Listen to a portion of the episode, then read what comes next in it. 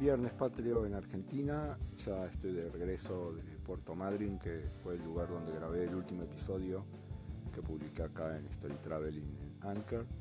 Algunas cosas para marcar, primero estuve allá dando un seminario de dos días de turismo y medios sociales, básicamente de tendencias en turismo, tecnología e internet. Casi 60 asistentes, mucha gente, más de, las que asistieron en el primer seminario que fue allá por 2011. Hice un balance que ya está publicado en el blog de viajes, que tiene que ver un poco con las diferencias que hubo entre ambos, en particular en los marcos explicativos sobre las tendencias actuales de las publicaciones en turismo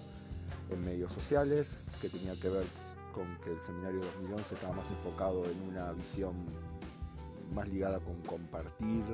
información, que me parece que era como el centro de la web 2.0, mientras que esta edición estuvo más enfocada en el tema del involucramiento emocional, ligado sobre todo al tema inspiracional, que tiene que ver con, con elegir los viajes. De ahí la importancia que hoy tienen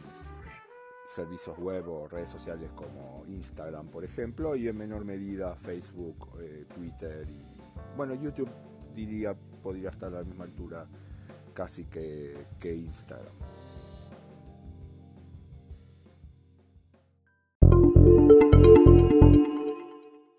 Algo interesante del seminario fue el tema de las sugerencias que recibí, en particular en el primer día, y quisieron que el segundo día se agregue algunos temas. Uno fue el uso de Google Maps, eh, ahí dividido por un lado para los usuarios finales el tema de Night Maps y para los desarrolladores todo el tema de, del API, de, Maps API. También eh, una parte de a SEO, que no era, yo no la tenía originalmente prevista, pero hubo algunos pedidos y hice un resumen básico de, algunas de las cosas que hay que tener en cuenta en SEO para el posicionamiento en, Google. Y finalmente una selección de aplicaciones de viaje eh, que podía recomendar. Una de las cosas que marqué es algo que ya publiqué también en el blog, relacionado con el hecho de que sigo teniendo dudas sobre la utilidad y sobre la viabilidad financiera de las aplicaciones para viajes, porque los usuarios tienden a usar muy pocas aplicaciones en, sus celulares y en general las que usan en los viajes son las mismas que usan en la vida cotidiana, por ejemplo Google Maps o Messenger, o WhatsApp o las redes sociales. Y a lo sumo se van a instalar una aplicación para un viaje la van a borrar. Entonces, si funcionan algunas aplicaciones para viajes, son aquellas que, tienen una utilidad que permite gestionar muchos viajes, como podría ser Tripcase para el caso de, los vuelos, o para buscar información, caso Google Maps o eh, Google Trips o Airbnb Trips o TripAdvisor, por ejemplo, que puedes usarlo para muchos tipos de viajes. Tiene una aplicación específicamente para destinos y habría que ver cuánto uso tienen, si realmente vale la pena, porque no son baratas de desarrollar y después además hay que pagar fees a los distintos stores, básicamente a Google Play Store y a, en este caso, iTunes.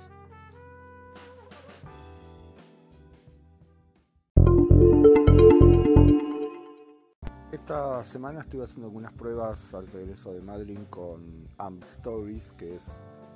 el desarrollo que Google está haciendo para la web para crear historias tipo Snapchat o Instagram y que estén directamente alojadas en tu sitio web o en tu blog. Todavía está un poco verde porque de hecho está es un proyecto en desarrollo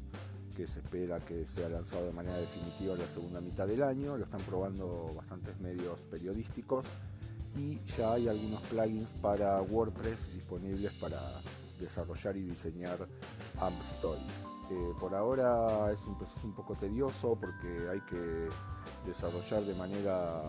bastante simple, digamos, en un punto que es simplemente subir fotos y agregar textos con algunas posibilidades de, jugar con esos textos, pero bastante limitados. Digo, Instagram o, Snapchat tiene más posibilidades para jugar con tema textos y poner una foto de fondo. Eh, incluso los plugins que están disponibles para WordPress no permiten reordenar bloques, entonces hay que tener muy claro cómo vas a desarrollar la historia antes de ponerte a, subir las fotos y a, crear los, textos. La idea de AMP Stories en principio es que sea un formato que esté disponible para aquellos que que cuando buscan en tu blog o en tu sitio directamente van a poder ver desde el móvil, porque son, es un tipo obviamente de historia desarrollada para móviles, eh, esa historia. Y directamente van a poder ingresar y van a poder ver la pantalla completa y van a poder navegar simplemente haciendo taps en los bordes de, la pantalla. Eh, es un desarrollo muy interesante, me parece que en principio justamente por el predominio visual y por el gran éxito del formato historias,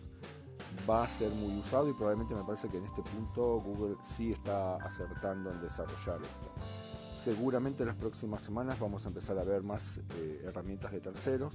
y también vamos a ver como algunas herramientas que, en principio estaban pensadas para desarrollar historias en Instagram o Snapchat. se me ocurren como algunas herramientas, por ejemplo, como Adobe Pose, eh, Spark Pose se llama ahora, eh, por ejemplo, o Unfold, eh, van a poder ser interesantes para, para ese desarrollo de historias.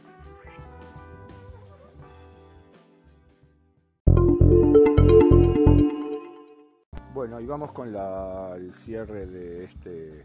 pequeño podcast. Esta semana Instagram anunció que va a comenzar a tener disponible la función de silenciar, que ya está disponible en muchas otras redes sociales, Facebook o Twitter lo tienen hace bastante, que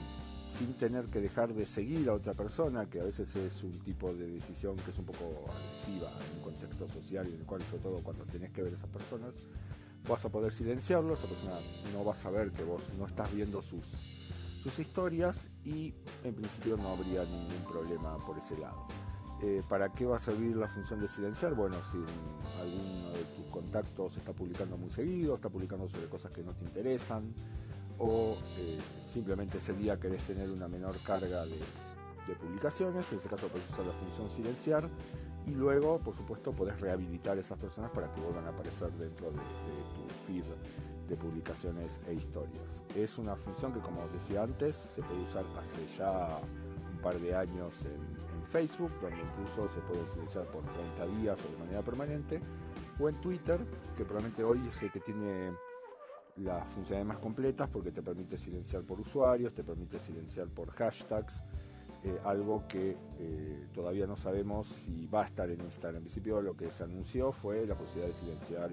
usuarios e historias. Veremos en las próximas semanas porque todavía estas funcionalidades no, se, eh, no están disponibles para los usuarios, pero ya Instagram anunció que las próximas semanas van a comenzar a implementarse.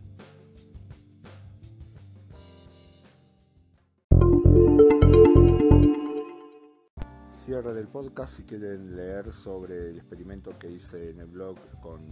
Google Amp Stories,